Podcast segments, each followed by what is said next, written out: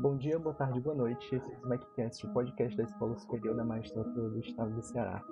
Hoje eu recebo a psicóloga e psicoterapeuta Valdiane Chaves. Tudo bem, Valdiane? Tudo bem. Olá, gente. A, a, a Ivana é, me indicou, a, a Ivana é bibliotecária da SMAC, né? Ela me indicou a, a Valdiane para a gente bater um papo é, sobre depressão, ansiedade, é, suicídio é, nesse mês, né? Nesse mês de setembro, que sim. é o mês de prevenção ao suicídio, na é verdade, Valdiane? Sim, sim, é verdade. E... Muito importante falar sobre isso. Sim, sim. A gente vai falar um pouco sobre é, prevenção, a gente vai falar sobre esse assunto que às vezes é um tabu, às vezes é, pessoas têm preconceito contra ele, às vezes acham que é, é besteira, entendeu? A pessoa que tem um problema desses.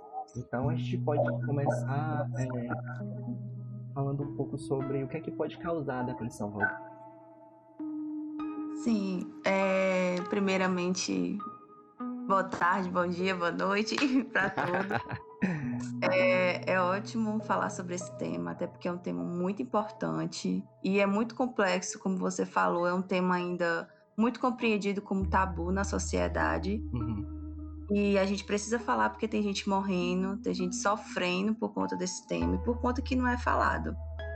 Então eu gostaria de começar falando um pouco do que é depressão, né? Bem rapidão. Uhum. É uma coisa que, a, que eu acho que muitos já têm uma certa ciência, até pelo tanto de informação que a gente recebe na internet. É, lembrando um pouco do que é a depressão, que é uma doença, né? Uma doença psiquiátrica, é, é compreendida também como um transtorno de humor. Uhum. E, e diferenciando um pouco de, ah, é, será que depressão é a mesma, mesma, coisa que tristeza? Será que uma vez na vida a gente não tem uma crise de depressão? Uhum. Será que a minha não é uma depressão? Então, acho que é importante a gente começar diferenciando essas duas coisas. É, é muito comum no decorrer da nossa vida a gente passar por crises, crises na família, crises pessoais, em relacionamentos, sociais, e é muito comum nós ficarmos tristes, né? Em algum momento a gente ficar incapacitado para fazer determinada coisa na nossa vida social, na nossa vida pessoal. No caso da depressão, essa incapacidade, ela é tão grave que a pessoa muitas vezes deixa de viver. Uhum. Então, tudo que antes era muito interessante passa a ser algo não tão mais belo, o mundo, como muitas vezes as pessoas pintam, assim, realmente em filmes, em desenhos, fica sem cor. Ah. Então, para uma, uma pessoa que, que é diagnosticada com depressão, a vida ela deixa de fazer sentido. Não há mais sentido para se viver. Não há mais aquele vigor, aquela vontade. Por mais que a pessoa tenha sim relacionamentos bons, não necessariamente a pessoa passe por algum problema familiar, ela não vê mais esse sentido na vida e ela se abstém de, de escolhas, de valores, da vida em si. Uhum.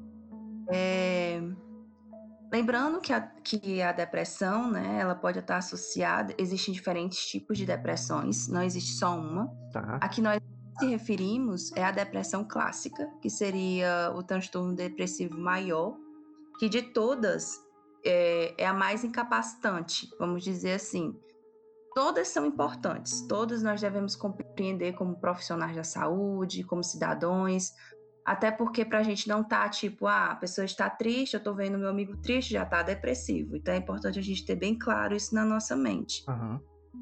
Existem transtornos depressivos que são mais persistentes, que não necessariamente se tornam uma depressão maior. Elas duram entre torno uns dois anos, com acompanhamento, a pessoa pode sim ter um, um acompanhamento muito bom, ter uma melhora muito boa e bem mais rápida. Uhum. Existem outros tipos de depressões, que, por exemplo, são as depressões pós-parto, as mulheres grávidas, por exemplo, que elas têm bebê e elas podem passar por uma crise depressiva antes de ter o bebê, como depois de ter o bebê. Existem transtornos bipolares, que também existem crises depressivas e também são entendidas como parte. Uh, dentro da classe das depressões, existe o transtorno bipolar, que existem crises depressivas juntamente com crises de mania. A pessoa está aqui eufórica e de repente ela está muito triste, muito cabisbaixo, não quer fazer nada, ela se isola. Então ela vai alternando aí nesse transtorno bipolar. De Já uma hora para outra, assim, ela, ela, ela muda completamente, né? Isso, então... isso. A gente fala que ela vive, uma pessoa que é bipolar, ela vive no limiar. Ela ou é 8 ou ela é 80. Uhum. Então, assim, ela sempre tá nesse, nessa oscilação muito forte mesmo, que você, como assim, é uma pessoa e de repente é outra? Você realmente não entende. É muito complicado para quem vive um transtorno bipolar por conta disso. Uhum. Existe a depressão psicótica, que é onde surge aquelas falsas crenças, as ilusões, as alucinações e delírios de culpa, dentre outros. É... Mas o que, enfim, pode causar a depressão? Né? A depressão, por ser muito complexa, ela tem vários elementos, vários, vários fatores que podem influenciar no surgimento de uma depressão. Fatores tanto pessoais como sociais. Pessoais em que sentido? Por exemplo, a pessoa tem uma comorbidade. Comorbidade a gente chama de doenças relacionadas. A pessoa já tem um diagnóstico de ansiedade. Uhum. Um diagnóstico de algum transtorno alimentar. Ela pode é, ter um, um, segundo, uma segunda avaliação e ela pode ser diagnosticada como depressão? Sim. Essas doenças associadas, elas podem causar uma depressão? Podem. É, e fatores sociais, como violência na família, como desemprego, uma separação, é, uma perda muito grande, um luto, por exemplo. É, lembrando que nós estamos numa pandemia, né, em tempo de isolamento. Uhum. Então, pessoas para viver esse momento do luto, porque o luto é um processo e ele é um processo individual. Então, cada um vai viver seu luto. Ninguém vive um luto igual ao outro. Por mais que nós façamos parte de uma mesma comunidade ou de um mesmo grupo familiar, nós vamos viver o luto de formas diferentes. Então, isso sim pode influenciar ou pode levar uma pessoa a ter uma crise depressiva ou ter uma depressão maior, dependendo de todos os fatores de proteção e se ela tiver esses fatores de proteção é, disponíveis para ela eu já falei um pouco da diferença, né? Da, da tristeza e da. Uhum. Ó, você tá, viu? Não, não, não. Eu tô pontuando aqui. Então. Tô pontuando aqui, eu tô achando bem. É... eu já meio que diferencia aqui um pouco da, da tristeza, da depressão, né? Toda na nossa vida nós passamos por momentos tristes, momentos de crise, isso é muito importante ressaltar. Não é todas as vezes que porque eu estou triste eu vou entrar numa crise depressiva, não é bem assim. A depressão é algo muito sério, ela, ela pode se tornar um problema muito grande para o sujeito e pode sim levar à morte. Agora, o que isso influencia na, no caso do suicídio, né? Que nós estamos falando aí do Setembro Amarelo, que, que o que exatamente que a depressão ela tem a ver com o suicídio? A depressão é um dos fatores que mais a gente encontra em percentual de suicídio. Isso, o que, é que isso quer dizer? Muitas pessoas que possuem é, essa doença, ou são diagnosticadas ou não, elas podem tentar um suicídio. Se não forem acompanhadas, se não tiverem um devido cuidado terapêutico, uhum. um amparo familiar, então elas podem sim tentar o suicídio. E quais esses fatores que contribuem, né, que apresentam os pensamentos suicidas? Nós chamamos de ideações suicidas. E essas ideações suicidas, elas podem aparecer justamente no momento de crise de depressão. E como é que pode surgir uma crise? Ah, eu não valho nada, a minha família está melhor sem mim. É aquele sentimento de o mundo que eu falou, não foi? Isso, Também. exatamente. Hum. Esse sentimento de culpa, de, por exemplo, eu estou num momento muito difícil da, de uma crise familiar e eu não tenho instrumentos para melhorar aquela crise, por exemplo, financeira. Meus pais estão muito complicados financeiramente, eu não tenho é, instrumentos para ajudar eles. Eu posso ter uma crise dependendo das minhas condições psíquicas, né, individuais, e se eu não tiver um amparo social, eu posso ter uma crise juntamente com isso eu começar a pensar, ah, eu acho que meus pais estariam melhores sem mim, porque assim eles gastariam bem menos dinheiro. Nossa, é. Eu uhum. sou um, é uma pessoa a menos para se gastar, o mundo seria melhor sem mim. Então, esses pensamentos são muito recorrentes em pessoas que uh, auto se mutilam, por exemplo, é uma forma, é um fator que pode sim indicar um comportamento futuro suicida. Não necessariamente a pessoa que se automutila, né? Para quem não sabe, a automutilação é aquela ação que eu me machuco, né? Que eu faço a minha auto. Eu causo um alto dano a mim mesmo. Aham, uhum. e, e, tipo, é, Valdiane, Tipo, a gente sabe que é, a gente conhece mais o, o corte, não é isso? As pessoas tentam fazer o isso. corte, né? Mas existem outras também, outras isso. formas de, de autoflagelação? Muitas outras. Por exemplo, o coçar, o coçar até ferir a pele. É, ou às vezes a pele tá cicatrizando, a ferida tá cicatrizando, a pessoa vai lá e continua até a ferida abrir novamente. Uhum. Muitas pessoas não sabem, mas a mordida interna da bochecha. Muitas pessoas utilizam isso como forma de autopunição. Então, existem sim outros métodos. O abuso de álcool e outras drogas, às vezes, é uma forma de uma fuga da realidade, da dor, porque nós sabemos que o suicídio é isso. Não é? A pessoa não vai com o intuito realmente de tirar a vida porque ela quer morrer nós como sujeitos sociais nós estamos sempre procurando nos reconectar com as pessoas é, sempre estamos procurando estar sociáveis.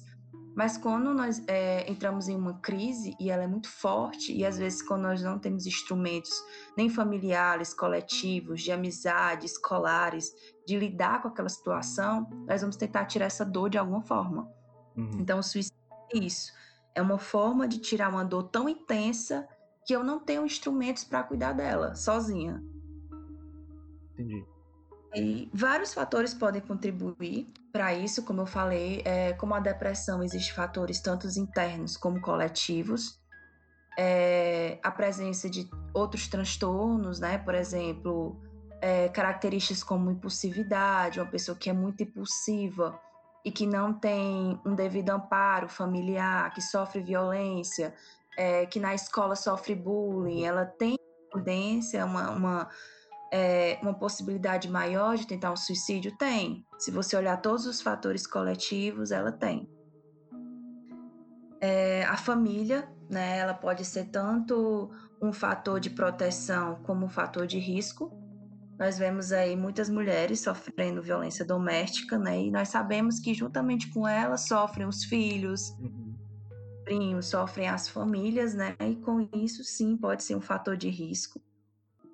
É, o abuso, como já foi dito, de álcool e outras drogas, pode ser uma forma de você querer, uma forma de fuga, né, da realidade. Eu estou com um problema no trabalho, eu estou sobrecarregado na minha casa, eu não tenho condições de me manter sozinho, e aí eu fujo para o álcool, ou eu vou usar alguma droga psicoativa, e aí eu começo a usar, começo a usar, e aí eu não consigo mais parar. Isso se torna um vício e acaba causando dano para minha saúde física e mental.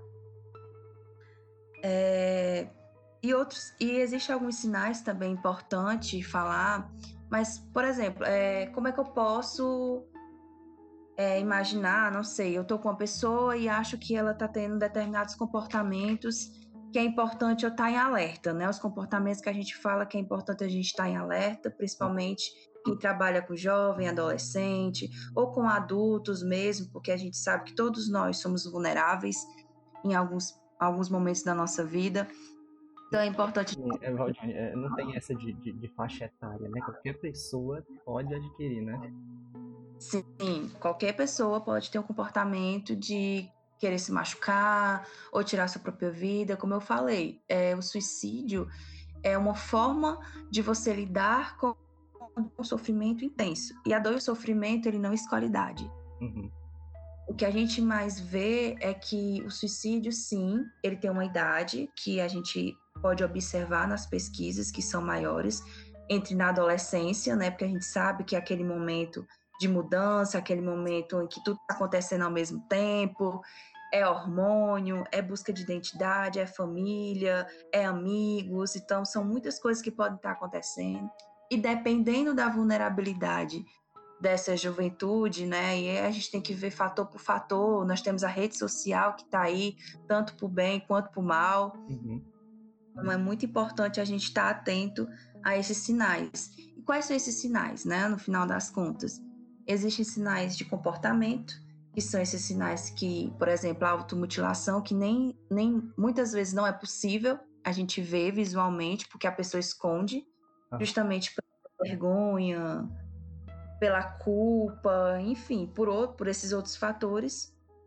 Acontece também a irritabilidade, mudanças de comportamento muito brusca, é, a pessoa é muito meiga ou ela é muito proativa, ela sempre está em movimento, ela sempre está cuidando da casa, cuidando dos filhos, cuidando do marido, do nada ela para. Do nada ela não quer fazer mais nada, ela não quer mais sair da cama, ela não quer fazer mais atividades profissionais nem familiares, ela se exclui ela se isola. Então, isso é um comportamento, é um sinal que deve ser levado em consideração. Outras frases, né, as frases como eu falei do tipo de o mundo seria melhor sem mim, também devem ser muito observadas.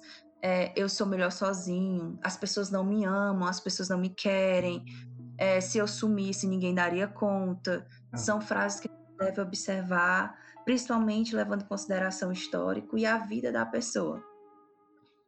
E como. Ah, e também tem outros sinais que também são muito importantes.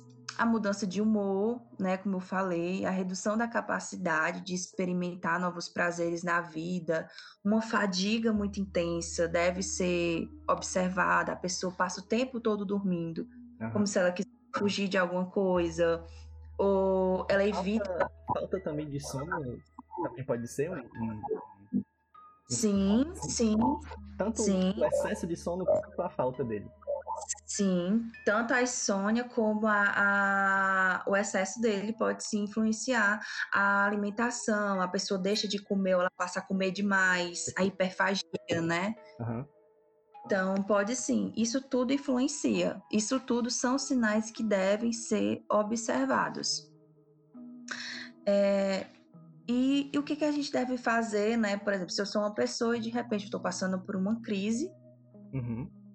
e que, que eu faço? Né? A partir disso, eu fico calado, eu me isolo, eu escondo, já que, como você falou muito bem no início, a sociedade ainda considera o suicídio e a depressão, muitas vezes, né, como uma brincadeira, como forma de chamar atenção, e elas não são. Uhum. são é um assunto sério, pessoas morrem, pessoas sofrem por isso, famílias sofrem por isso.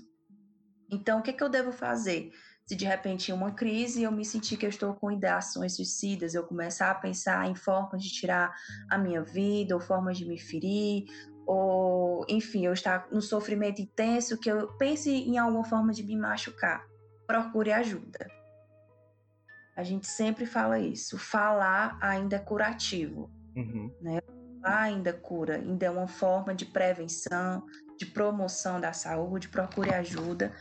Procure ajuda profissional, procure ajuda de um familiar é, que você confie, ou de um amigo que possa te acompanhar. É, tente não ficar sozinho. Então, é isso que a gente sempre indica, sabe? Procure ajuda e fale. É... Acho que também é importante tentar conhecer mais o assunto, né? É tipo, tem muita coisa. Sim. É, tem um site que eu sempre olho muito da, da CVV. Sempre tem muitos artigos bons lá, sempre colocam sempre é, alguma coisa bem informativa sobre o que está acontecendo, né? Acho que é interessante também a pessoa dar uma estudada, né? Sim, sim, sim, com certeza. Eu ia até falar, existem sites muito bons, que é o Centro de Valorização à Vida, né? Hã? Existem passos também no Pra Vida da UFC, que eles trabalham pra, com isso, trabalham com pessoas é, que sofrem de ideações ou já tentaram suicídio, uhum. é, invulnerabilidade, super indicado também. Perfeito. Então, o, o 188 ele atende todo o tempo, né? Então é muito importante. Se você está em crise, você pode ligar, mas se você tem um familiar que possa te acompanhar a um centro terapêutico, um centro de referência psicossocial, é muito importante que você fale, que uhum. você não guarde você e nem ache que você uh, é, é ruim ou é mal por conta disso, ou deve ser julgado de maneira alguma. E por fim, né, e como a gente pode ajudar, primeiramente não julgando. A gente sempre fala isso, independente da situação. Uhum. É importante a gente se colocar no lugar de uma pessoa. Se você está em determinado lugar e você vê que, que a pessoa quer conversar, tenta arranjar um lugar apropriado para conversar sobre isso, não pressione a pessoa a falar, é muito importante. Se disponibilize como ajuda, é, como apoio, seja para buscar ajuda especializada, seja para quando a pessoa estiver em crise, a pessoa poder ligar para você, que a pessoa possa contar com você e sentir que ela pode contar com você, que ela possa ser escutada, né? Porque hoje a gente ouve muito e o ouvir é biológico, o escutar ele é daquele daquele encontro, né? Você se coloca no lugar do outro. Empatia, né, é, Johnny? Isso. Isso. É tentar sentir na própria pele o que o outro está passando. E é deixar seus pré-julgamentos, as suas ideias um pouco de lado enquanto o outro está falando. É, e quais é, os tratamentos, né? Assim, tem muita dúvida em relação a isso. Ah, será que é psiquiatra? Dependendo da gravidade né, do caso, por isso que eu digo, como o suicídio é algo complexo e é algo que ele engloba vários fatores, é importante você ver caso por caso. Existem casos que sim, a pessoa vai ter que ser acompanhada tanto por um processo terapêutico como um processo medicamentoso, até pelo risco da pessoa tirar a própria vida. Uhum. Então, por exemplo, ela tem uma comorbidade de depressão. Nós sabemos que na depressão a pessoa muitas vezes pode deixar de comer.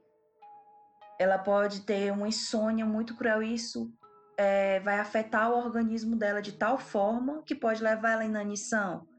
Vai ter que entrar com uma forma medicamentosa para isso, uhum. para cuidar, né, para ela poder é, entrar no processo terapêutico. Então, sim, em determinados casos, ela pode sim, é, ela tanto ser atendida como por um psicoterapeuta como um psiquiatra. É importante que ela seja acompanhada pelos dois, pela família principalmente, que tenha sempre uma pessoa de referência, que ela possa contar, que ela possa é, sentir como uma, uma base sólida, que ela possa verbalizar, se comunicar, que ela não seja julgada por essa pessoa. E é, o que eu gostaria de ressaltar é sempre, é, independente das informações que a gente tem na rede social, porque hoje nós, isso é uma coisa muito boa, é, somos abastecidos de informação, a toda hora nós estamos tendo informação, procure informações de qualidade né? Procure sempre procurar informações em perfis realmente que jogam informações verdadeiras, verídicas, né? Porque hoje nós temos muita fake news. Sim, na, na Organização Mundial da Saúde, com psicólogos realmente formados. Então é importante que a gente sempre venha estar tá filtrando as informações, porque informação a gente tem demais. Conhecimento é outra coisa. Conhecimento a gente adquire com experiência, procurando, se aprofundando. Agradeço a participação da Valdiane é, para tentar esclarecer um pouco mais sobre esse tema, né? E principalmente nesse contexto que a gente está passando agora de pandemia, né? Que, que as pessoas estão sofrendo bastante. É, tipo, eu particularmente é, assim, acompanhando redes sociais, assim, teve uma semana aqui que, nossa, morreu muita gente, assim, que eu conhecia, assim, do bairro. E a gente sente, sabe, que a gente vai perdendo as pessoas ao, aos poucos. E meus familiares também sentiram muito. E é sempre bom a gente é, tentar conversar sobre isso, sabe? Tentar tentar sobre essas questões de, de frustração, que tá sendo muito forte também tédio, né? Enfim, a questão ansiedade, ansiedade, tudo isso pode acarretar, verdade, Aldine? Sim, tudo, tudo isso, gente. Olha, todo sofrimento é um sofrimento e deve ser considerado como tal. Não é, por, não existe perda pequena. Uhum. Tudo são perdas. Né? E a gente deve levar, é, a gente deve considerar, a gente deve sim cuidar de cada um, é, levando em consideração a família, as formas que as pessoas têm de enfrentamento, porque a forma que eu enfrento o luto não é a mesma forma que você. E como você mesmo falou, nesse tempo de pandemia, muitas pessoas perderam ao mesmo tempo muita gente. Uhum. Então, é um luto atrás do outro. Eu não consigo nem trabalhar o meu luto, porque eu já estou chorando por uma outra perda. Isso é. não, não, a gente estava chorando por uma perda coletiva, né? Era que era uma perda da nossa individualidade, é, do nosso ir e vir, da nossa liberdade, de um medo de 24 horas de adoecer, de morrer, de o nosso familiar adoecer e morrer. Então, isso é muita coisa, sim, por isso que, eu, que a gente sempre diz que saúde mental é importante. Eu acho que nesse tempo de pandemia a gente viu o quanto é importante a gente tirar um tempo para cuidar da gente, porque não é fácil enfrentar essas coisas, porque é algo que acontece e se você não tiver instrumentos para lidar com isso, você adoece. É verdade. Concordo. Você, e muito. É, e muito. é isso então, queria agradecer mais uma vez ao Diane pela participação. Muito obrigado. Eu que agradeço, gente. Muito obrigada. Adorei, sério. Ótimo, então. Então, deixe nossas redes sociais, Smack no Instagram, Smack TGDC no YouTube. Lá você pode encontrar né, vídeos, palestras e tudo mais que compõem a escola. Um abraço a todos e até mais.